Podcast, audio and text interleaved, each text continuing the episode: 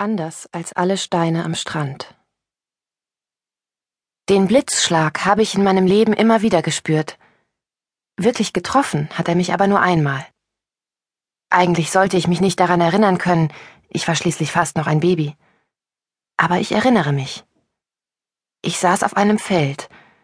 Pferde waren da und Reiter, die Kunststücke vorführten. Plötzlich zog ein Gewitter auf. Eine Frau nahm mich hoch und trug mich unter einen Baum. Als sie mich eng an sich drückte, schaute ich auf und sah ein Muster aus schwarzen Blättern vor weißem Himmel.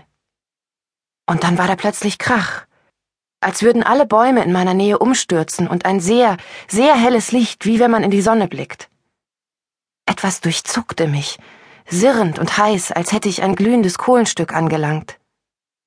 Ich roch verbranntes Fleisch und spürte, dass da Schmerz sein musste, aber mir tat nichts weh.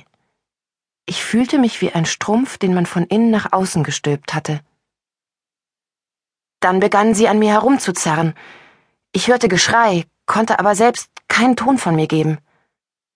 Man trug mich irgendwo hin und Wärme umhüllte mich, nicht von einer Decke, sondern feuchte Wärme. Es war Wasser, und Wasser kannte ich, denn unser Haus stand nahe am Meer, ich konnte es vom Fenster aus sehen. Ich schlug die Augen wieder auf und mir ist, als hätte ich sie seither nie mehr geschlossen. Der Blitz tötete die Frau, die mich hielt, und die beiden Mädchen daneben, doch ich hab ihn überlebt. Es heißt, vor dem Gewitter wäre ich ein stilles, ständig kränkelndes Kind gewesen, aber danach hätte ich mich zu einem gesunden und quicklebendigen Mädchen entwickelt. Ob das stimmt, kann ich nicht sagen, doch ich spüre die Erinnerung an diesen Blitzschlag immer noch. Wenn mich etwas besonders bewegt oder erregt, durchfährt er mich wie ein Schauder. Ich habe ihn gespürt, als Joe den ersten Krokodilkopf fand und ihn mir zeigte. Und als ich dann selbst den Körper dazu entdeckte, habe ich ihn wieder gespürt.